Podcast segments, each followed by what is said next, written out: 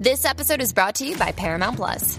Get in, loser! Mean Girls is now streaming on Paramount Plus. Join Katie Heron as she meets the plastics and Tina Fey's new twist on the modern classic. Get ready for more of the rumors, backstabbing, and jokes you loved from the original movie with some fetch surprises. Rated PG 13. Wear pink and head to ParamountPlus.com to try it free.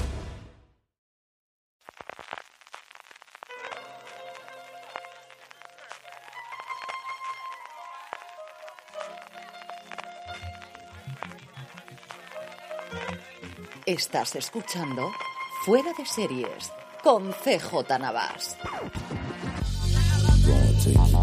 Bienvenidos a Streaming, el programa diario de Fuera de Series en el que un servidor CJ Navas te trae las principales noticias, trailers, estrenos y muchas cosas más del mundo de las series de televisión. Edición del miércoles 1 de febrero y vaya forma de empezar el mes, vaya aluvión de noticias, especialmente de Warner Bros. Discovery y Paramount Plus que pasaremos a comentar dentro de nada. Antes de eso, permíteme recordarte que ya puedes acceder a la tienda fuera de series, fuera de series.com, la tienda para grandes fans de las series de televisión.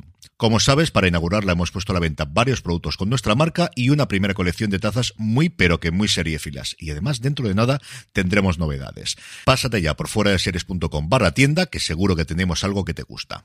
Arrancamos, como os decía, con Warner Bros. Discovery. Dos noticias importantes. La principal de todas es que por fin James Gunn y Peter Safran han dado a conocer lo que podríamos denominar su fase 1 de su nuevo reinado en DC Studios.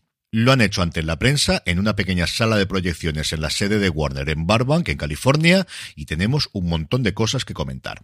En el apartado de series, lo primero que tenemos es Waller, el spin-off de Peacemaker, en el que Viola Davis vuelve a interpretar a Amanda Waller. La serie está siendo escrita por Crystal Henry, que trabajó en su momento en Watchmen, y por Jeremy Carver, el creador de Doom Patrol.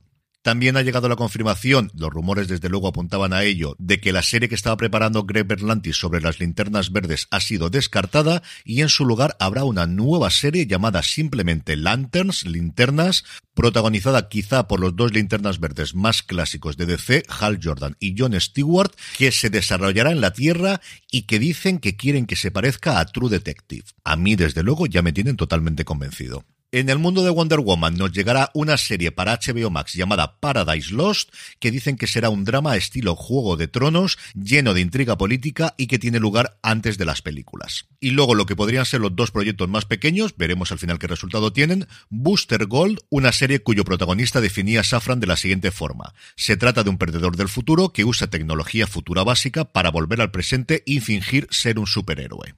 Y por último, una serie de animación de siete episodios escrita por Gunn llamada Creature Commandos, una versión actualizada de un equipo de monstruos clásicos reunidos para luchar contra los nazis. En cine tenemos Superman Legacy, que así es como se va a llamar la nueva película, que será el pistoletazo de salida al nuevo DCU y que llegará el 11 de julio del 2025 con guion de Gunn, pero que todavía no se ha confirmado si también dirigirá él. Y en paralelo, The Brave and the Bold, que será la película que introduzca al nuevo Batman del DCU y no solo a él, sino también a su hijo Damian Wayne.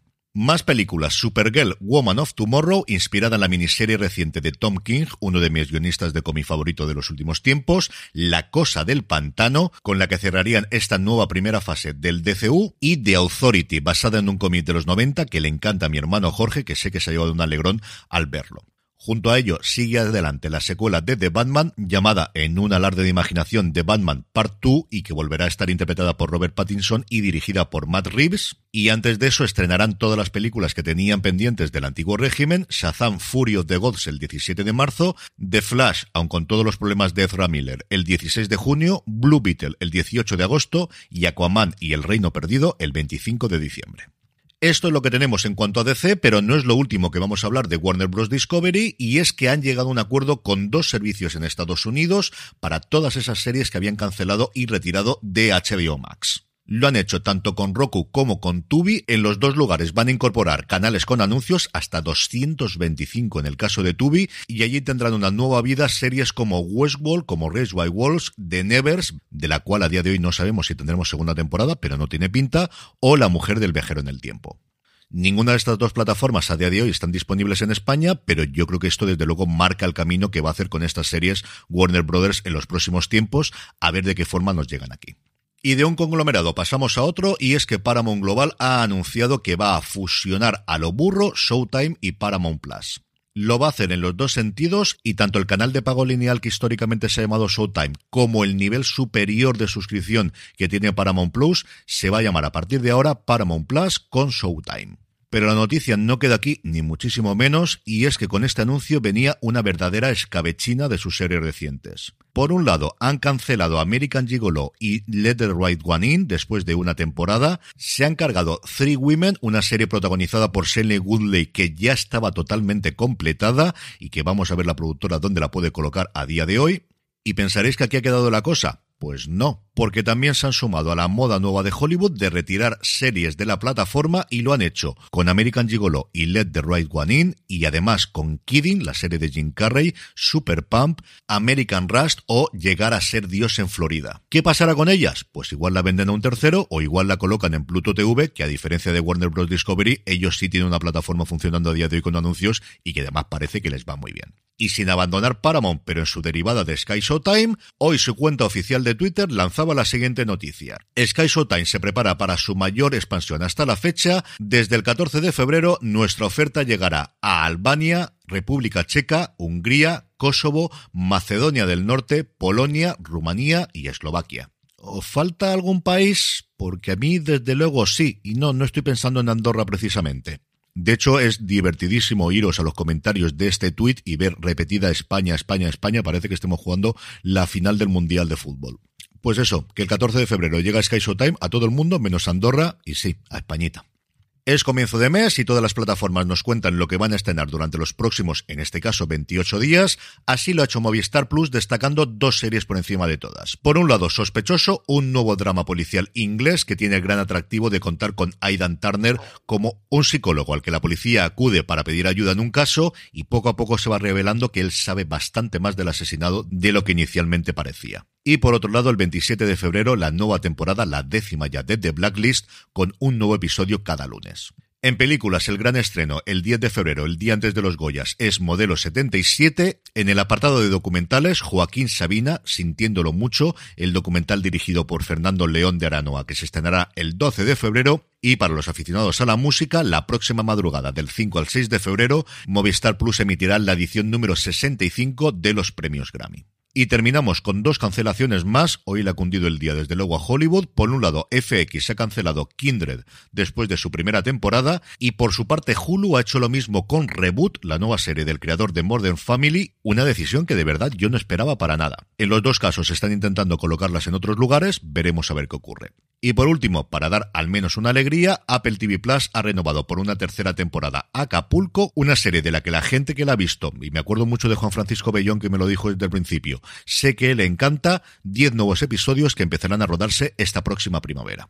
En el apartado de trailers, Disney Plus España ha mostrado ya el definitivo de La Chica Invisible, el thriller español que nos llega el próximo 15 de febrero. Un día antes, para celebrar San Valentín, llega a Netflix todas las veces que nos enamoramos, la nueva serie de Carlos Montero, y El Gigante Rojo ha mostrado ya por fin su tráiler oficial después de ese pequeño teaser de la semana pasada. Dos minutitos para convencernos de ver este romance entre Julio e Irene. Y por último, Prime Video ha mostrado el teaser de The Power, la serie con Tony Collette que os comentaba ayer, en el que un grupo de adolescentes de repente adquieren el poder de controlar la electricidad. En el apartado de estrenos o reestrenos, hoy tenemos cuatro cositas. En primer lugar, Disney Plus nos trae la tercera temporada de su serie animada The Great North, AXN White hace lo propio con la segunda temporada de Fantasy Island y Netflix por fin nos trae a España las dos primeras temporadas de Girls Five Eva, la serie original de Peacock que canceló después de sus dos temporadas, que se quedó en Netflix con el compromiso de hacer una tercera. De momento lo que tenemos son las dos primeras temporadas ya estrenadas en Estados Unidos de esta serie producida por Tina Fey sobre un grupo femenino de música de los 90 con solo un éxito y que pasado el tiempo deciden volver a reunirse. Y el reestreno, pero desde luego la más interesante a mi modo de ver, si no la visteis en su momento, es que AXN Now ofrece desde hoy completa las cuatro temporadas de Masters of Sex, una serie absolutamente maravillosa. Y terminamos con la buena noticia del día y es que la Filmoteca Española va a estrenar una nueva plataforma de streaming que pretende recoger y difundir buena parte de su patrimonio al que hasta ahora el público solo podía acceder en las sesiones del Cine Doré en Madrid. La plataforma permitirá ver material de dominio público que está conservado por la Filmoteca. Al parecer también las películas que en cada momento se estén proyectando en los Doré, en estos casos parece que con pago, pues igual que la entrada si fuésemos físicamente ahí, pues en este caso en la plataforma y también quieren convertirla en un espacio para profesionales que permite intercambiar y visionar en privado material no estrenado destinado a festivales productoras o distribuidores. Y con esto concluimos streaming por hoy. Pasaros por fuera de series.com barra tienda, que seguro que tenemos algo que te gusta. Volvemos mañana jueves. Hasta entonces, gracias por escucharme y recordad, tened muchísimo cuidado y fuera.